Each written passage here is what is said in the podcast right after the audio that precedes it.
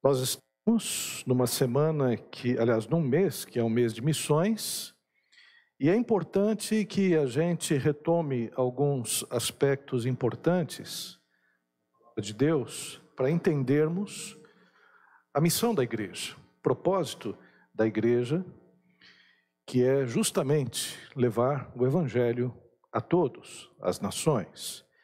E nós vamos ler duas passagens, Atos capítulo 2, versículos 1 a 13. Eu coloquei aqui 21. Eu tinha corrigido, mas eu não corrigi certo aqui.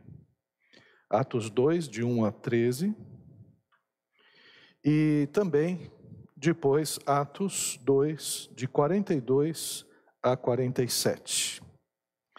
Atos capítulo 2 diz assim: ao cumprir-se o dia de Pentecostes, estavam todos reunidos no mesmo lugar.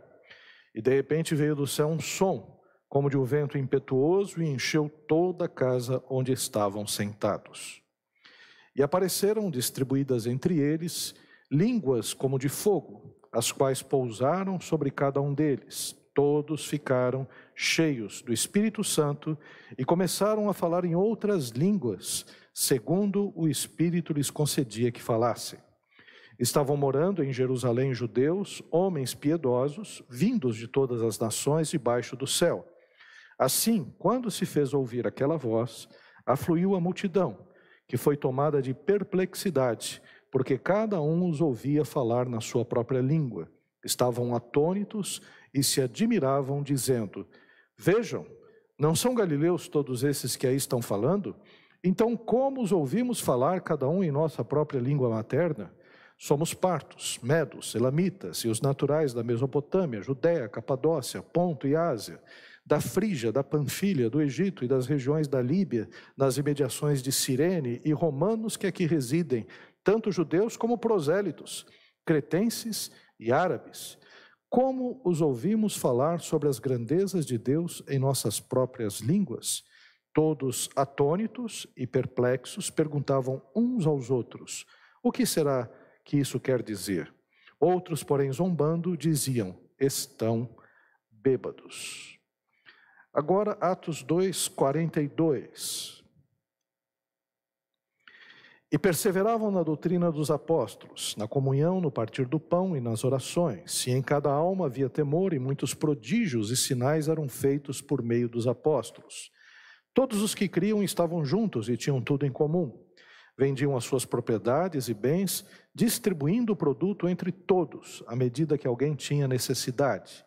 Diariamente perseveravam unânimes no templo, partiam pão de casa em casa e tomavam as suas refeições com alegria e singeleza de coração, louvando a Deus e contando com a simpatia de todo o povo. Enquanto isso, o Senhor lhes acrescentava dia a dia os que iam sendo salvos. Oremos. Pai querido, nós queremos te agradecer pelo momento de louvor, de adoração, pelas orações, Senhor. Queremos te agradecer, Pai, por todos os trabalhos que estão sendo executados, aqueles que estão planejados, projetados pela igreja, Senhor. E agora, Pai, que nós aquietamos o nosso coração, nós estamos preparados para ouvir, Senhor, a tua palavra que o teu Espírito, Senhor, que está neste lugar, que habita em nossos corações, ó Pai, que possa transmitir, Senhor, a tua vontade, Senhor, em nossas vidas. Nós somos, ó Pai, muitas vezes inconstantes, somos pecadores, falhamos, Senhor, muitas vezes, mas confiamos em Ti, confiamos na ação do Teu Espírito em nossas vidas e confessamos, Senhor, os nossos erros e os nossos pecados. É em nome de Jesus que nós oramos. Amém. Queridos irmãos e irmãs, esta passagem que nós acabamos de ler, ela é o cumprimento de uma profecia que estava relacionada já no Antigo Testamento. No Antigo Testamento, a presença do Espírito Santo era esporádica. Então, digamos que, eu não sei porque Deus fez assim, mas tem um plano que é um plano perfeito e a gente percebe isso, que Deus Pai, Ele criou todas as coisas juntamente com o Filho e com o Espírito, mas principalmente no Antigo Testamento nós temos a ação de Deus Pai. E Deus Pai, ele usa profetas, líderes, reis, sacerdotes, e escolheu um povo, o povo de Israel, para transmitir a sua mensagem ao mundo. O objetivo era, através de Abraão, que é o pai do povo de Israel, abençoar todas as nações da terra. Então, no Antigo Testamento, nós temos uma presença maior de Deus Pai. No Novo Testamento já é diferente. Jesus Cristo ele vem a esse mundo e nós temos Jesus trabalhando juntamente com os apóstolos, ensinando os apóstolos e também é, convocando esses apóstolos para continuarem a obra dele. E depois da ascensão de Jesus Cristo, nós temos a ação do Espírito Santo, que está vigindo até os dias de hoje. O Espírito Santo está trabalhando. Então, a Trindade, isso a teologia chama de economia, né? mas é a forma como a Trindade administra né, o seu plano. Primeiro com Deus, Pai, falando através dos patriarcas, dos profetas, dos sacerdotes. Depois, Jesus Cristo, Filho de Deus. E depois de Jesus Cristo, nós temos o Espírito Santo que age na igreja. No Antigo Testamento, a ação do Espírito Santo não era abundante. Era uma ação esporádica. Então o Espírito vinha sobre um profeta, o profeta trazia uma mensagem ao povo. O Espírito agia uh, sobre um rei, como por exemplo Davi, e, ungia uh, os reis através dos profetas. Os profetas ungiam o rei e o Espírito Santo trabalhava na vida do rei. Né? E nós temos vários reis com essa característica: Davi, Josafá, Josias, que eram reis que foram muito usados por Deus. É, temos o sacerdócio, Arão, é, começa juntamente com Moisés o sacerdócio levítico, e temos o sumo sacerdote, que também é ungido por Deus, tem a função de levar a mensagem é, para o povo, de fazer os sacrifícios juntamente com os outros sacerdotes, e esses sacerdotes também tinham, eram usados por Deus. Quando esses sacerdotes falhavam, né, deixavam se corromper ou de alguma forma esqueciam a palavra de Deus e ficavam apenas na religiosidade aparente, tanto no tabernáculo como no templo, Deus levantava os profetas. Então, levantou Elias, Eliseu. Né? Elias simboliza muito bem os profetas, mas não somente Elias, Eliseu, vários profetas nós temos nas escrituras sagradas, desde aqueles que são escritores, Jeremias, Ezequiel, eh, Isaías, Joel, eh, Miqueias, eh, Zacarias, Malaquias, né, Naum, Ageu, são os profetas escritores. E tantos outros que não eram escritores, mas que estão na Bíblia, como Elias, Eliseu, eh, Micaías, né, Natã. E um ministério profético foi também muito importante no Antigo Testamento, mas ainda era ação do Espírito Santo esporádica vinha só sobre alguns, vinha na vida de algumas pessoas escolhidas. O Espírito Santo não tinha sido derramado abundantemente sobre toda a terra. Mas havia uma profecia, e você pode abrir na sua Bíblia, em Joel, no capítulo 2, versículo 28, 32, uma profecia de Joel dizendo que Deus, ele derramaria do seu espírito sobre toda a terra. Pastor, espera aí, porque Joel nem sei se tem na Bíblia, pastor, né? Mas é um dos profetas menores. Se você for é, indo para trás, é, tem Amós, Joel. Se você for desde o começo de Gênesis, é, depois de Oséias. Mas Joel, no capítulo 2, no versículo 28, diz assim: Ele, dirigido pelo Espírito Santo, trouxe essa profecia. E acontecerá, depois disso, que derramarei o meu espírito sobre toda a humanidade. Na tua Bíblia está sobre toda a carne. Os filhos e as filhas de vocês profetizarão, os seus velhos sonharão, e até os seus jovens terão visões. Até sobre os servos Aqui são escravos. Até sobre os servos e sobre as servas derramarei o meu espírito naqueles dias. Essa é a parte primeira da profecia que Deus tinha prometido ao povo de Israel, e não somente ao povo de Israel, mas aqui para toda a humanidade. Então o que acontecia? Ah, o Espírito Santo era derramado só sobre o povo de Israel, né? é, não sobre toda a humanidade. O Espírito agia dentro do ambiente do povo de Israel. Também o Espírito Santo agia só sobre reis, profetas e sacerdotes. Mas havia já no Antigo Testamento uma promessa de que o Espírito não agiria só sobre Israel, mas agiria sobre toda a carne, sobre toda a humanidade. Os gentios também receberiam o Espírito Santo. E que não ficaria só na liderança, só em alguns poucos escolhidos, mas jovens, velhos, servos, servas, todos também receberiam o Espírito Santo de Deus. Essa era a promessa. Então, no Antigo Testamento, a ação do Espírito era meio limitada. No Novo Testamento, como nós acabamos de ler, a coisa muda.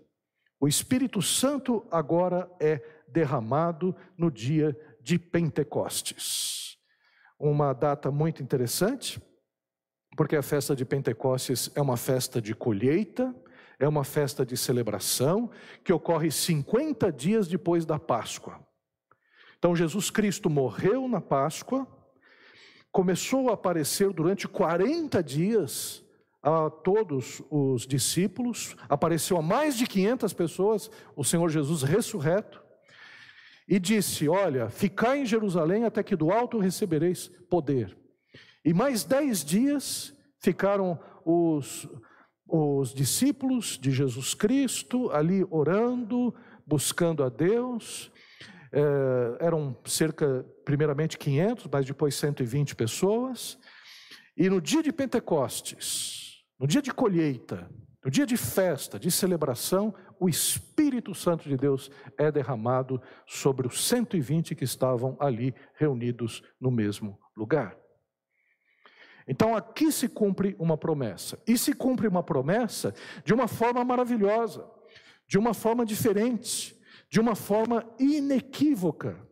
Não foi uma impressãozinha que as pessoas tiveram, Uf, ai, arrepiou o espírito, acho que é arrepiou a minha espinha, deve ser o espírito, né? porque nós somos assim, nós somos é, sugestionados, é, um dia um sujeito fizeram uma, uma, uma espécie de experiência lá no viaduto do chá, né, e tinha várias pessoas ali estrategicamente colocadas, e é, eles queriam ver o quanto era o poder da sugestão. E aí estava passando um homem, assobiando, andando assim, sossegado. Aí veio uma moça e disse: O senhor está bem? Tem alguma coisa com o senhor? Estou vendo que o senhor está pálido. Ele: Não, não, estou bem, estou jóia. Aí continuou assim, olhou meio preocupado. Foi mais ou menos no meio do, lá do, do viaduto. Chegou outro. Eu sou médico, viu? Se você estiver precisando de alguma coisa, você fala comigo. O senhor está bem? O sujeito, não sei se eu estou bem. Né? Eu estava aqui caminhando tranquilamente. Mas estou bem, estou bem. Aí chegou, no final do viaduto do chá, chegou um outro sujeito também e disse: Por favor, encosta aqui. O senhor senta um pouquinho, o senhor não deve estar bem. Aí o sujeito, é, acho que eu não estou bem mesmo. Né? Porque isso é o poder da sugestão. Então, nos cultos, a gente pode, de repente, até utilizar. Tem gente que utiliza hipnose em grupo, em cultos religiosos, em alguns lugares, manipula a fé dos outros, manipula mentalmente. Nós temos vários coachings espalhados por aí, e não tem problema com coaching, não. O problema é quando o coach mistura com o evangelho, e aí dá aquela embolada e as pessoas ficam cada vez mais sugestionadas. Não, aqui não é sugestão.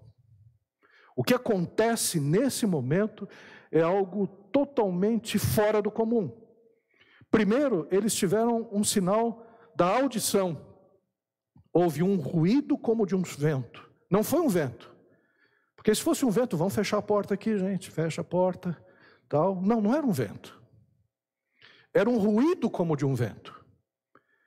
Então eles ouviram dentro do lugar onde eles estavam, e eles disseram: Ué, mas está tudo fechado aqui. Não é um vento, não estou sentindo um vento. Aí tem uma coisa que escapa da gente, da nossa compreensão, porque a palavra que eles utilizavam para vento em aramaico era ruar. E essa palavra para vento em aramaico e hebraico também é a mesma, ruar, é a mesma que é para vento e para espírito. É a mesma palavra. Vento e espírito. E no grego a mesma coisa, a palavra era pneuma, que era para vento e para espírito. Então é como se Deus já estivesse dando um toque para o pessoal: olha, eu estou derramando o meu espírito sobre vocês. Porque o pessoal estava ouvindo: olha, é um vento. Não, não é um vento, vento. Não é ruar vento. É ruar espírito. É um negócio diferente que está acontecendo aqui. Então eles já todos ficaram ali espertos, que havia um trocadilho santo da palavra vento e espírito. Também havia um sinal visível, línguas de fogo repartidas. Então, sobre os apóstolos, e não somente sobre eles, porque também não era apenas para o Espírito ficar nos apóstolos ou apenas alguns poucos escolhidos, era para encher a todos. E os 120 que estavam ali eh, estavam agora recebendo eh, fachos de fogo é como se línguas de fogo, fachos de fogo estivessem sobre a vida de cada um. Infelizmente, né, a gente não tem o, o, aspecto visual de como foi isso, né, e a iconografia cristã foi colocando um foguinho na cabeça de cada um, é, outros um facho um pouco maior, e, e o interessante é que foi diminuindo, diminuindo, diminuindo, parece que a fé também da igreja foi diminuindo conforme o tempo, de tal forma que depois o pessoal só colocou uma auréola pequenininha na cabeça de alguns, né, simbolizando o Espírito Santo. Mas o que aconteceu ali foi uma ação poderosa do Espírito Santo. Eles ouviram e viram.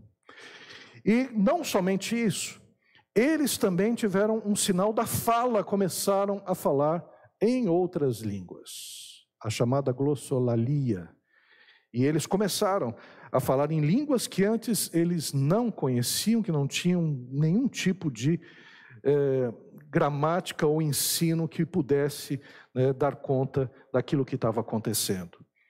Então ali foram sinais de que o Espírito Santo de Deus, de uma vez por todas, agora havia sido derramado sobre a terra, sobre homens e mulheres e ali nascia a igreja de Cristo Jesus no tempo e no espaço. Quem é que estava ali, naquele local? Haviam três tipos de pessoas na festa. Judeus da terra, judeus da Palestina, então estavam ali: Pedro, Tiago, João, André, Maria, eh, Tiago, filho, irmão de Jesus, Judas, irmão de Jesus, todos ali. E mais, todos que estavam ali, que moravam tanto na Judéia como moravam na Palestina, é, foram para Jerusalém, porque era dia de festa, todos estavam ali para agradecer a Deus pela sua colheita, era a festa do Pentecostes. Mas também era uma festa que trazia judeus de outras regiões, judeus chamados judeus gregos, judeus helenistas, que eram judeus que falavam a sua língua materna e que falavam também é, o grego. Eram judeus que estavam ali, que eram judeus que vinham da, de Roma, judeus que vinham da Grécia, judeus que iriam, vinham de várias uh, áreas uh, do mundo romano, do Império Romano daquela época. E também os prosélitos. Os prosélitos eram os gentios convertidos. Eram pessoas que não eram judias, mas que tinham se convertido ao judaísmo. E que estavam ali. Eram chamados de homens piedosos, ou prosélitos. Esses três tipos de pessoas estavam ali em Jerusalém. E é interessante porque Deus escolheu essa festa para mostrar que o Evangelho agora seria pregado na ação do Espírito Santo, não somente para os judeus da Palestina, não somente para os judeus em todos os lugares, mas também para os prosélitos, para aqueles que eram gentios, para aqueles que eram de todos os lugares. Por isso que o Espírito Santo foi derramado na festa de Pentecostes. E aqui é importante até lembrar.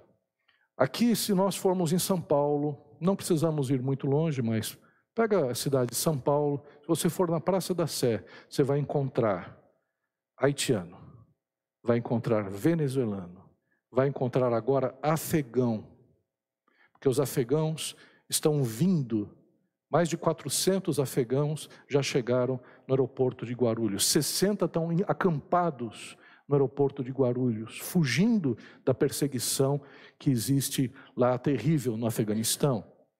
E várias pessoas estão vindo, de vários povos. É, a gente muitas vezes está olhando para os outros povos, para enviar missionários para os outros povos, isso é necessário, mas existem pessoas de várias nações que estão vindo aqui no Brasil. Estão vindo não só no Brasil, mas em todos os países cristãos. Esse é o momento da igreja também se despertar para entender que deve pregar aqueles que estão chegando, aqueles que são estrangeiros. Mas outro aspecto que é importante dizer, qual é a natureza dessas línguas estranhas? Dois teólogos muito famosos, John Stott e o Martin Lloyd Jones, eles trouxeram alguns exemplos de como deveria ter acontecido esse milagre da, das línguas estranhas. A primeira é, possibilidade, o John Stott trabalha dessa forma, ele diz que foi um milagre da fala. Então, os discípulos falavam na, nas línguas dos povos reunidos em Jerusalém. As línguas eram estrangeiras. E a tese é mais comum entre os tradicionais. Então, imagine Pedro começou a falar em árabe. João começou a falar em latim para os romanos. É, André começou a falar em grego. E cada um dos apóstolos e dos 120 que estavam lá foram falando nas línguas dos povos que estavam lá. Tem um diagrama, o diagrama 1, que mostra como seria. Imagine que esse diagrama vermelho é Tiago falando em latim para os romanos. O verde é o André falando em grego para os gregos. E assim por diante. Então, eles se reuniam em grupinhos, né? cada um falando as maravilhas de Deus nas línguas dos povos que estavam ali presentes. Mas também existe uma outra possibilidade, colocada por Martin Lloyd Jones, dizendo que o milagre foi da fala e da audição. Porque os discípulos falavam numa língua desconhecida, que era traduzida simultaneamente pelo Espírito aos ouvidos dos diferentes povos. Porque por duas vezes, em Atos capítulo 2, aqueles que estão ouvindo dizendo, mas esses não são galileus, como é que nós ouvimos as, o que eles estão falando nas nossas próprias línguas? Então aqui, haveria uma harmonização com as línguas estranhas de 1 Coríntios capítulo 12, 13 e 14, e é uma tese comum aos pentecostais e aos renovados também. No diagrama, no diagrama 2, seria da seguinte forma: imagine o Tiago, o André, o Pedro, todos falando em línguas, como nós conhecemos, as línguas estranhas, e Deus traduzindo simultaneamente para as pessoas. Tanto é que depois Pedro começa a discursar. E quando Pedro discursa, quando ele prega o evangelho, milhares de pessoas se arrependem. Milhares de pessoas aceitam a Jesus e logo em seguida há o batismo. Então Pedro não precisava falar na língua de cada povo. Ele poderia falar em línguas estranhas, ou poderia falar, evidentemente, em aramaico, a maioria talvez no hebraico, grande parte conhecia. Mas o fato é que não precisava reunir em, em grupinhos. E aí fica aquele mistério, que só lá na glória celestial a gente vai poder chegar e entender. Ah, pastor, qual é? Não sei. Pergunta para o Senhor. Eu não sei se ele vai revelar agora, porque não revelou ainda nas Escrituras Sagradas. Mas no céu ele vai revelar. Mas uma coisa eu gostaria até de contar aos irmãos. Eu tinha 17 anos. Estava num retiro do carnaval. Retiro de carnaval em Bauru, na igreja que era patrocinado pela igreja, igreja renovada, presbiteriana renovada de Bauru. igreja grande, que convidava o pessoal da Igreja Batista do Povo, da Vila Mariana, que convidava o pessoal da Comunidade da Graça e outras igrejas congregacionais, evangélicas. Então estava ali o pastor Ageu, que era da Igreja Evangélica de Viliara, o pastor Enéas Tonini, da Igreja Batista do Povo, pastor Carlos Alberto Bezerra, da Comunidade da Graça, né, homens de Deus, e era um baita de um retiro de carnaval, milhares de pessoas ali reunidas. Não tinha lugar para todo mundo, era feito na hípica de Bauru. Então o que, que eles faziam? Eles limpavam as baias do cavalo, dos cavalos, e a gente colocava os nossos colchões onde os cavalos normalmente ficavam. E de vez em quando um gaiato chegava, relinchava, né? a gente dava risada. Né? É, o cheirinho de cavalo, apesar de ser muito bem limpinho, lavado, higienizado, mas sempre sobrava um cheirinho de cavalo ali. Né? Mas coisas da vida. Aquela época a gente não tinha tantos, tantas, é, tantas questões né, para se reunir. A gente, o fato de estar junto fazia com que a gente se reunisse até em lugares impróprios. Mas uma coisa que a gente viu naquele momento lá foi um momento gostoso, pregação de manhã, de tarde, de noite e à noite, depois do culto, oração.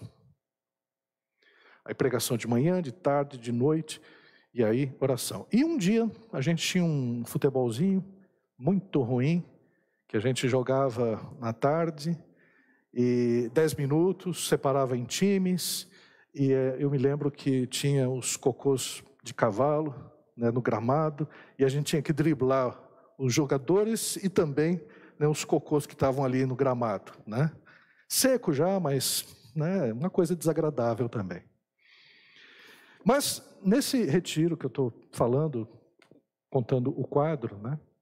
Eu tinha 17 anos e fui no culto de oração. Estava tava ali, né? Aquela sede de conhecer cada vez mais a palavra de Deus, de me santificar, de buscar cada vez mais ao Senhor. E fui para o culto de oração, estava ali orando, Senhor, Senhor, obrigado, te agradeço por tudo, e orando, orando. E aquele culto de oração sem hora para terminar.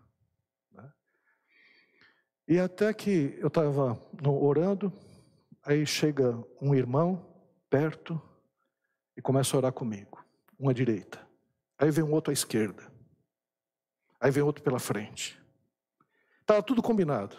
Eles já tinham combinado isso. Né? Aí eles começaram a orar. Maurício, vamos orar. Tal. Aí orando, Senhor, obrigado, Pai tal, Deus é bom. Não, Maurício, só glorifica. Aleluia, Senhor, obrigado. Não, aleluia, não, fala glória. Aí, glória, Senhor. Não, mais rápido. Glória, glória, glória. Comecei a falar em línguas ali. Todo mundo começou a falar em línguas. Né? Foi uma estratégia que eles utilizaram. Não é uma estratégia, evidentemente, usual, que deva ser utilizada, porque é uma coisa meio artificial. Mas funcionou, comecei a falar em línguas ali. E ali eu fui batizado no Espírito Santo. Foi uma festa maravilhosa. Eles começaram a chorar também, eu comecei a falar em línguas. E de lá para cá, nunca deixei mais de falar em línguas estranhas. Quando estou orando em casa, uso e falo em línguas estranhas. E língua estranha é uma coisa maravilhosa, porque é uma forma de você orar a Deus e você ser compreendido por Deus, mesmo você não compreendendo. Onde, por exemplo, a razão não alcança e a dificuldade de entendimento é grande, as línguas estranhas alcançam.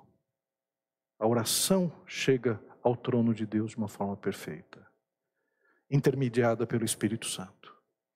É como se a mente ficasse embotada, mas o espírito e os sentimentos fluíssem, de tal forma que a gente fala em línguas. É maravilhoso falar em línguas. E aqui o que nós podemos perceber, eles estavam falando em línguas estranhas. Estavam ali ali ah, como que embriagados pela presença do Senhor, tanto é que algumas pessoas disseram esse pessoal está bêbado. O pessoal bebeu. E eles disseram: Não, irmãos, é de manhã, ninguém bebeu nada, né? É, nós estamos todos sóbrios. O que está acontecendo aqui, nós estamos cheios do Espírito Santo de Deus. E o interessante é que existe uma relação muito clara aqui com Gênesis capítulo 11. Porque por causa do pecado, Deus separa as nações através da confusão dos idiomas. Lá em Gênesis capítulo 11, depois você veja na sua Bíblia, havia o projeto Babel. Esse projeto Babel foi um projeto humano de construir um império e construir uma torre para que o nome deles fosse lembrado sobre todas as nações. Uma torre idolátrica para, é, para que eles pudessem adorar né, a sua divindade da forma como quisessem. Porque é esse o projeto de Babel até hoje. Até hoje existem pessoas que querem formar impérios religiosos, que querem deixar o seu nome conhecido sobre toda a terra. Aliás, o homem tem essa mania de querer ser reconhecido, querer o poder, e isso acontece no meio da religião também, infelizmente até no meio cristão, de igrejas que estão preocupadas muito mais com impérios do que propriamente com o reino. De igreja, por exemplo, que não se importa se eh, existem outras igrejas no bairro ou não, colocam a sua igreja num local privilegiado, chama os membros de outras igrejas para que eles frequentem. Isso aconteceu lá nos Estados Unidos, não vou nem falar qual a denominação.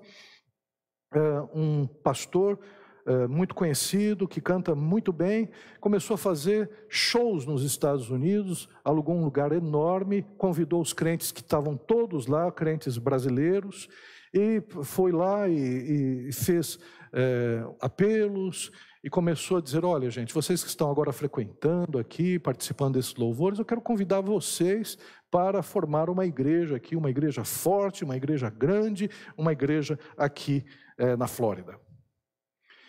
E aí esvaziou as igrejas.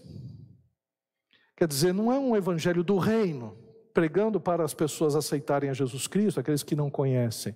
Apenas inchou, não, ali não houve uh, o aumento do reino de Deus. Uma visão imperialista, uma visão de shopping center, uma Babel que acontece na vida de muitos uh, ministérios e muitas igrejas. Essa é a visão de Babel. E Deus foi ali o que fez? Confundiu as línguas. Confundiu as línguas ali, cada um uh, foi para o seu canto, e essa confusão de línguas fez com que a gente ainda tivesse tantas línguas como nós temos hoje. E agora, nesse momento em que o Espírito Santo ele é derramado sobre todos, no dia de Pentecostes, Deus une as nações através da linguagem do Espírito Santo de Deus. É Babel revertida. Agora é a linguagem do reino do reino de Deus. Não mais a linguagem de Babel, que procura fazer com que o homem seja glorificado, mas uma linguagem que o próprio Espírito Santo dá às pessoas para que o reino de Deus avance sobre toda a terra. Então, agora nós temos alguns aspectos importantes que acontecem com esta igreja que surge. Porque agora surge a igreja no tempo e no espaço. A igreja surge pelo poder do Espírito Santo. A igreja surge missionária porque está trabalhando com vários povos. Esse, essa é a vocação, esse é o DNA da igreja, de levar o evangelho a todos, aos nossos parentes, aos nossos conhecidos. Nós somos chamados para sermos missionários. Porque quem é o missionário? O missionário é aquele que tem uma missão. Deus deixou uma missão para nós. A palavra utilizada aqui para missionário é apóstolo, ou apostoléu, que quer dizer aquele que é enviado.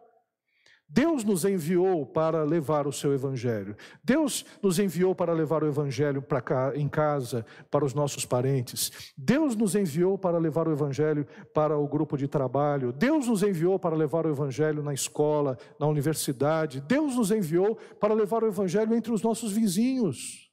Deus nos enviou para levar o Evangelho aqui nessa região, por isso que aqui nós nos reunimos. Então nós somos a igreja do Senhor com uma vocação missionária, todos nós. É evidente que alguns têm um ministério especial, um ministério transcultural. Aqueles que são enviados para outras nações têm um ministério específico, é o missionário. Mas todos nós, a rigor, somos missionários. Deus Pai, ele enviou seu filho Jesus para ser um missionário e o Pai e o Filho enviaram o Espírito Santo, como Lísias bem lembrou hoje pela manhã. Agora, quais são as consequências do derramamento do Espírito Santo? Nós lemos em Atos 2, no versículo 41. De sorte que foram batizados os que de bom grado receberam a sua palavra, e naquele dia agregaram-se quase três mil almas. Louvando a Deus e caindo na graça de todo o povo, e todos os dias acrescentava o Senhor à igreja aqueles que se haviam de salvar. Então, a primeira consequência do derramamento do Espírito Santo foi conversão. Conversão. Essa é uma característica de uma igreja missionária, onde as pessoas estão se convertendo, onde a igreja está crescendo. Essa é uma característica de uma igreja missionária. Outra característica, também, outra consequência do Espírito Santo, uma vida devocional intensa, com oração, constante comunhão e observação das Escrituras Sagradas. O que havia dentro da igreja, perseveravam na doutrina dos apóstolos, na comunhão, no partir do pão e nas orações. Uma igreja que tem prazer em estar orando a Deus, buscando a palavra do Senhor, tendo comunhão com os nossos irmãos, quer dizer, exercendo as disciplinas espirituais que todo cristão deve ter.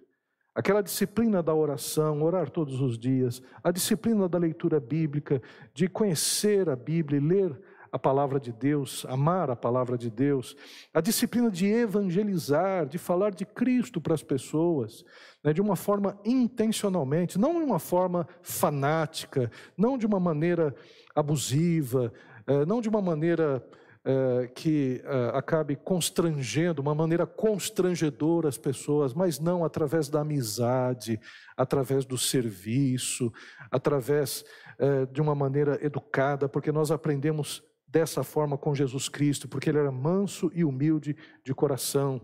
Por ser manso e humilde de coração, ele dizia: Vinde a mim, todos vós que estáis cansados e oprimidos, e eu vos aliviarei. Essa é a nossa função enquanto povo de Deus. A gente está conversando com as pessoas, a pessoa tem uma dificuldade, você pode perguntar: olha, eu estou ouvindo sua dificuldade, eu já passei por isso, eh, ou se eu não passei por isso, eh, me permita orar por você. Eh, eu gostaria de orar pela sua vida, para que Deus possa te abençoar. E assim, abrindo portas, abrindo janelas, para que a gente possa levar o Evangelho de Cristo Jesus para as pessoas, para os nossos amigos, para que as pessoas possam reconhecer em nós, porque muitos estão vindo até nós, estão chegando até nós, porque Deus está trazendo essas pessoas até nós. Não é porque simplesmente a gente é, é uma pessoa muito agradável, muito comunicativa, uma pessoa muito legal. Não, o próprio Deus está trazendo pessoas, dizendo: eu vou levar essa pessoa para o Maurício. Eu vou levar essa pessoa para o pastor Ricardo, vou levar essa pessoa para o, Laércio, vou levar essa pessoa para, uh, para a irmã Leila e por aí afora. São pessoas que Deus está nos aproximando, né? porque assim foi feito. No dia de Pentecostes, Deus atraiu pessoas de vários lugares, derramou o seu espírito eh, sobre os apóstolos, que levaram a mensagem do Evangelho para outras pessoas também. Então havia perseverança, é, havia ação que era uma ação de disciplinas espirituais, e a disciplina espiritual do louvor, da adoração. Como é importante nós cantarmos, louvarmos, ouvirmos louvores. Como é importante também a, a, a, também a disciplina espiritual do silêncio. A gente ficar um tempo meditando, em paz. Ah, pastor, você não conhece a minha casa, pastor ali para ter um minuto de paz é difícil, né? Mas o próprio Jesus, ele é, escapava, olha, Jesus, hein? Que todo mundo se acotovelava para receber uma oração, uma cura de Jesus. Jesus, ele fugia de vez em quando, ia fazer uma sua oração num lugar isolado, para ter paz. A gente não tem paz com a TV ligada, a gente não tem paz é, no WhatsApp do celular, a gente não tem paz no Facebook, a gente não tem paz com o computador ligado. A gente só vai ter paz quando gente desligar todos esses equipamentos né, e ter um momento a sós com Deus. Mas além disso, nós temos outras consequências do derramamento do Espírito Santo, um temor associado à presença de Deus manifestada através de sinais e maravilhas. Em toda a alma havia temor, e muitas maravilhas e sinais se faziam pelos apóstolos. Temor de Deus. É, uma igreja plena e cheia do Espírito Santo, as pessoas elas têm um respeito, um temor pela ação de Deus.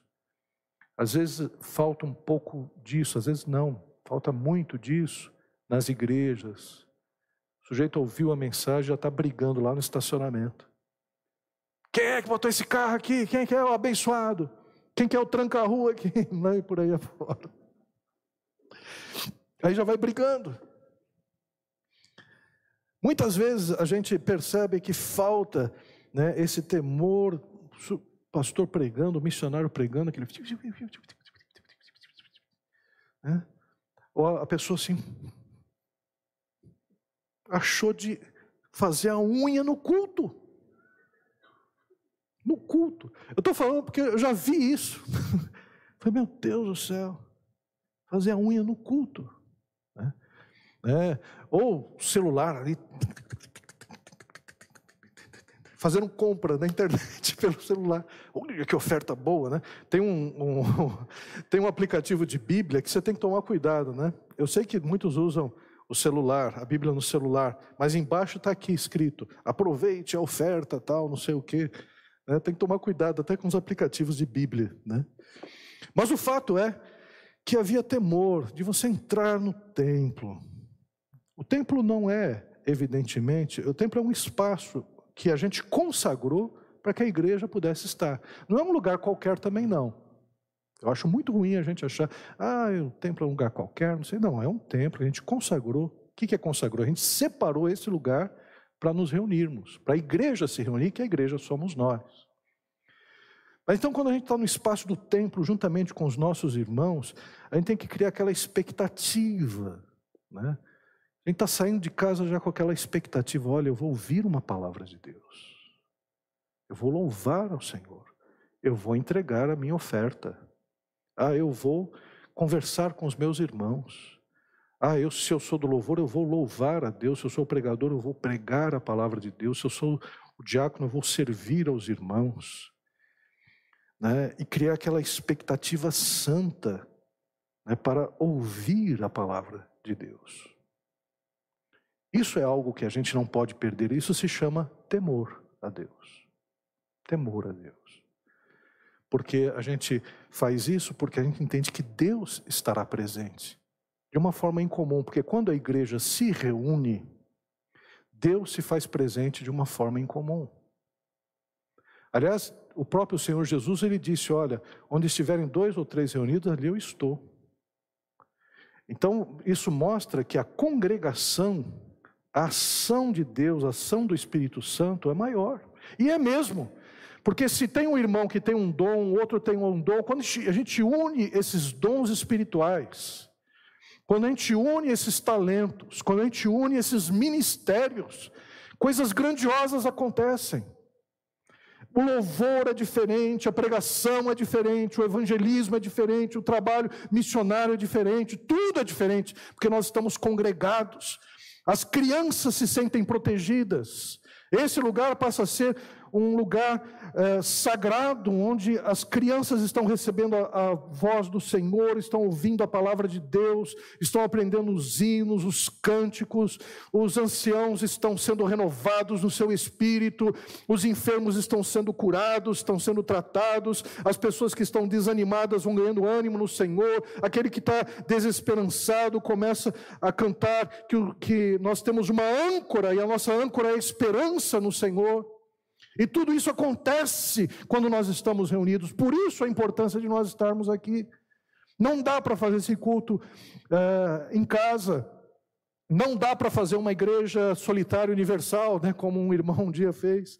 Né, não dá para a gente é, ser uma igreja em si mesmo. Nós precisamos uns dos outros para que o Senhor fale aos nossos corações. Porque nós precisamos ser exortados, precisamos ser edificados, precisamos ser consolados e sozinho, sozinhos isso não acontece. Precisamos de alguém para dizer isso para a gente, alguém usado por Deus. E precisamos ser usados por Deus também para dizer isso a alguém.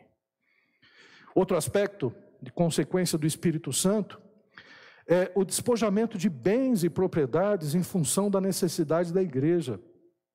Todos os que criam estavam juntos e tinham tudo em comum. Vendiam suas propriedades e bens, repartiam com todos, segundo cada um havia de mister. Mister. O que nós podemos perceber aqui? Essa igreja não tinha o objetivo de ficar rica. Essa igreja não tinha o objetivo apenas de ser consumista. Não se reunia apenas com o objetivo de pedir coisas para Deus. Muito pelo contrário, sabia que era mais importante o reino de Deus e sabia que se poderia cooperar com o reino de Deus com seus bens, fazia que é o que a gente precisa também chegar a entender.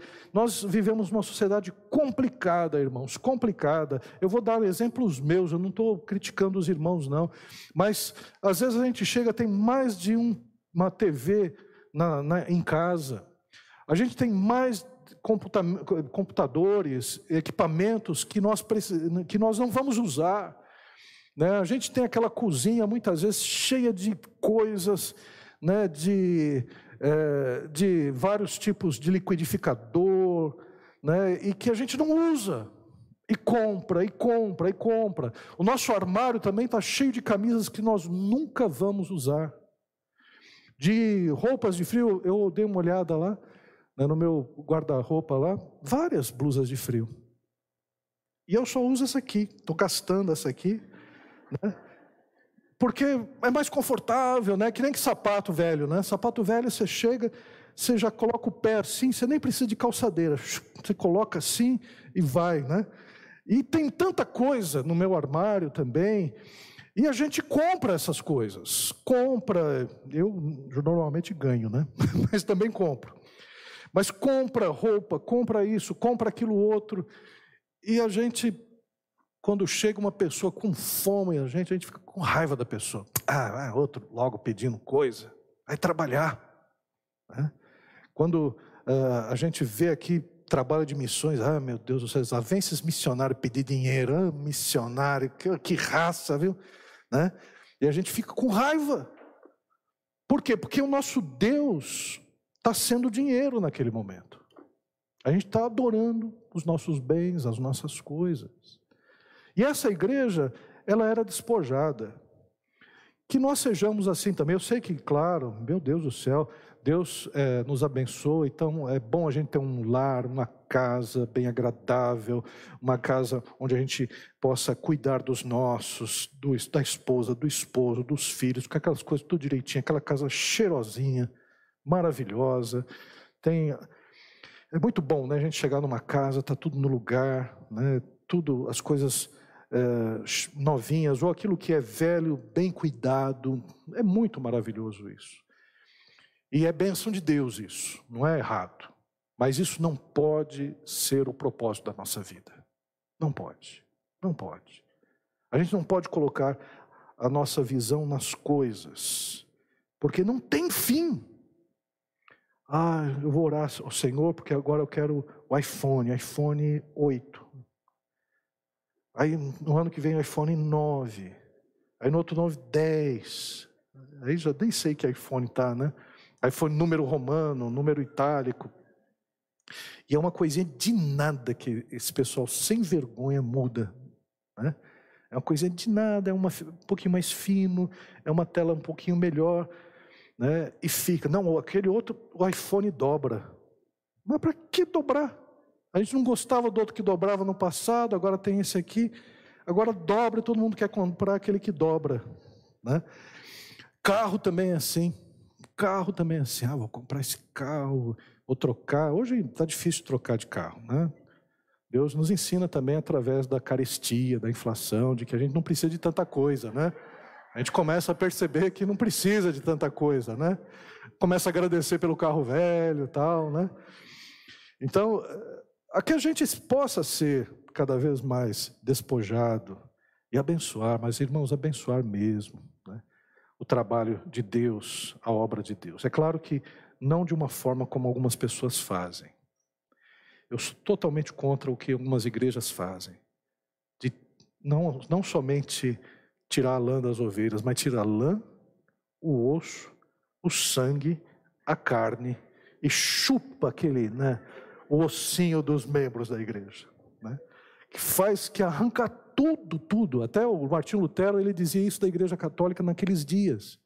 Dizia que antes a igreja se preocupava com os homens de bens. Agora a igreja se preocupa com os bens dos homens. Né? então que a gente não seja assim, evidentemente, claro, você tem seu espaço, tem seu espaço de lazer, de alegria com seu filho, de comprar aquele presentinho que o seu filho vai gostar, mas não ensine seu filho a ser consumista, ele vai sofrer. Como às vezes você está sofrendo. Né? Aquela velha história que eu vou contar de novo, que o sujeito foi na igreja, tal, o pastor meteu a mão assim na cabeça dele, sai, sai. Falei, não, sai, não, por que sai? Eu entrei agora, né? Sai, Legião. Não, meu nome não é Legião, meu nome é João, né? Tal, sai.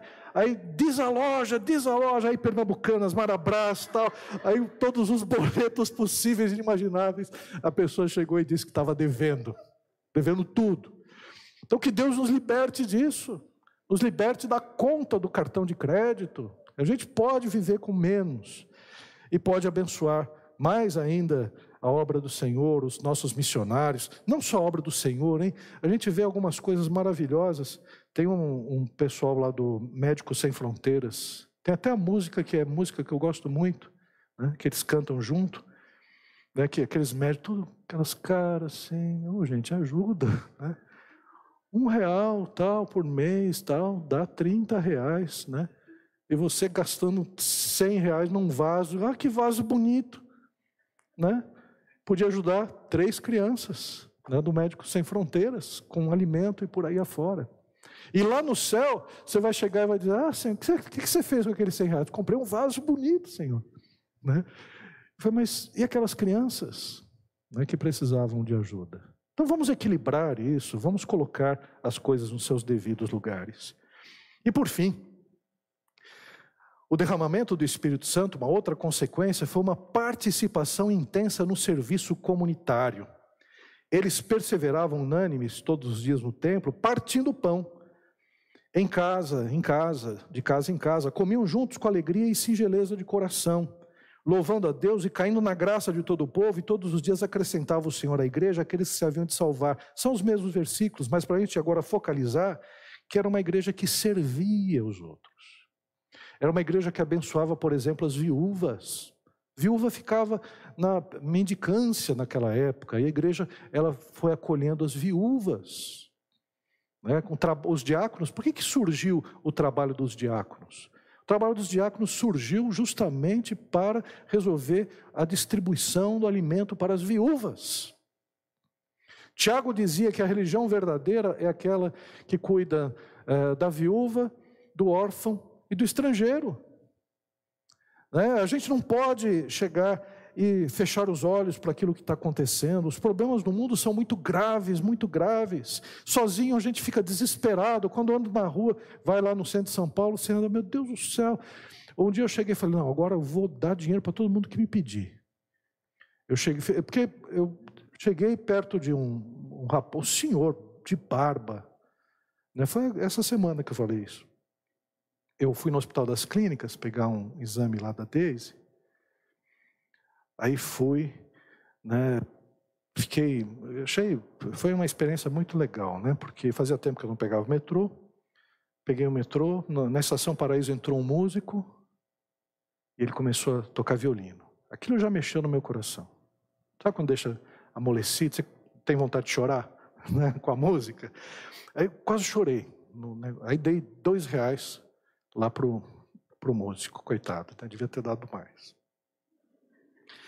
Aí saí lá no, naquele túnel que vai para o Hospital das Clínicas, aí um, um senhor, né, barbudo, senhor negro, com uma barba branca, devia ter bastante idade, ele dizendo assim: por favor, me ajuda. Aí eu falei: não, não vou ajudar, não, fui.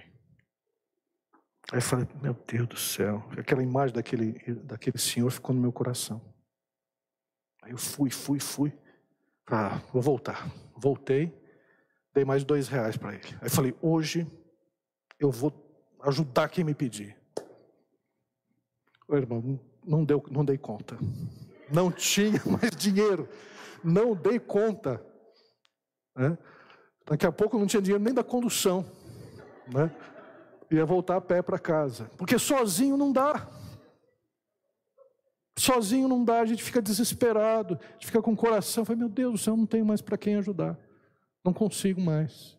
Né? Então, o que a gente precisa fazer, né? Como igreja a gente pode ajudar as pessoas? Não podemos ajudar todos, mas podemos ajudar aqueles que se achegam a nós, que estão doentes, que estão enfermos. Podemos fazer coisas maravilhosas, podemos unir aqui as forças, os dons e os talentos e servir a comunidade. E vai servindo aos poucos localmente. Né?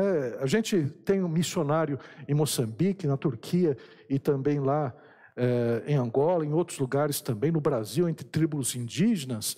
Porque as igrejas, um pouquinho dessa igreja, um pouco dessa igreja, um pouco da outra, né? um dinheirinho aqui, um real do outro, o dinheiro da viúva, o dinheiro do velhinho aposentado, o dinheiro do empresário, o dinheiro do profissional liberal, daquela criança que já foi ensinada a ofertar ao Senhor. Eu me lembro daquela história muito interessante, né? tinha um menino que recebeu duas moedinhas, aí ia para a escola bíblica dominical, ficou brincando com as moedas, né? Uma moeda era para comprar um doce, a outra moeda era para ofertar. Ficou brincando, né? Aí jogou, de repente tentou pegar a moeda, caiu no bueiro, jogou, hum, caiu a moeda do, da escola bíblica dominical. né? Acontece isso, né? Mas a criança começa a ser ensinada desde cedo, já vai abençoando, e, e quando a gente junta as coisas, a gente pode alcançar muitas pessoas e abençoar muitas pessoas. Essa igreja é o resultado de irmãos e irmãs que resolveram abençoar outras pessoas. E quantas pessoas passaram por aqui com a salvação em Cristo Jesus, foram abençoadas, abençoaram suas famílias. Que Deus nos abençoe cada vez mais. Queridos, o Espírito Santo foi derramado para capacitar a igreja para a missão. Os dons e o fruto do Espírito Santo são instrumentos para testemunhar da graça e do amor de Deus em Cristo Jesus. Portanto, enchama-nos da presença do Espírito Santo de Deus em nossas vidas. Busquemos o Espírito Santo para abençoar pessoas, para fazer a missão de Deus. Levante as suas mãos para o céu. Vamos orar ao Senhor. Pai querido, nós levantamos as nossas mãos agora, Senhor. Primeiramente te agradecendo, Senhor, por tudo que tu tens feito, Senhor, em nossas vidas, pela salvação que nós temos em Cristo Jesus, ó Pai, pelo teu Espírito Santo que habita, Senhor, no nosso coração, Senhor. E nós levantamos as mãos agora pedindo, Senhor, nos capacita com teu Espírito Santo, Senhor. Enche-nos, ó Pai, com teu Espírito, Pai. Aqueles que ainda, Senhor, não tiveram a experiência de batismo no Espírito Santo, que possam ter, Senhor aqueles que estão estagnados na sua fé, Senhor, que possam ter a sua fé avivada, reavivada, Senhor, para louvor da tua glória, Senhor, e que a gente, Senhor, cada vez mais perceba, Senhor, qual é a nossa missão aqui nessa terra, Senhor, qual é o propósito da nossa vida, Senhor, de abençoar vidas, de abençoar pessoas, de alcançar, Senhor, homens e mulheres, Senhor, crianças, Senhor, que não conhecem ainda o teu evangelho, Senhor. Abençoa, Senhor, esta igreja, abençoa cada irmão, Senhor, abençoa as nossas vidas, Senhor. Oh, Pai amado, continua falando conosco, Senhor, e que possamos, Senhor, não somente orar pelos missionários, mas que possamos perceber, Senhor, que também nós temos uma missão, Senhor. E essa missão, Senhor, ó Pai, nós temos a capacitação do Teu Espírito para fazê-la, Pai. É o que nós pedimos, oramos e agradecemos em nome de Jesus. Que a graça do nosso Senhor Jesus, o amor de Deus, o nosso Pai, e as santas consolações do Espírito Santo sejam com todos nós e com todo o povo de Deus, agora e para sempre. Amém, Jesus. Deus abençoe meu irmão, minha irmã.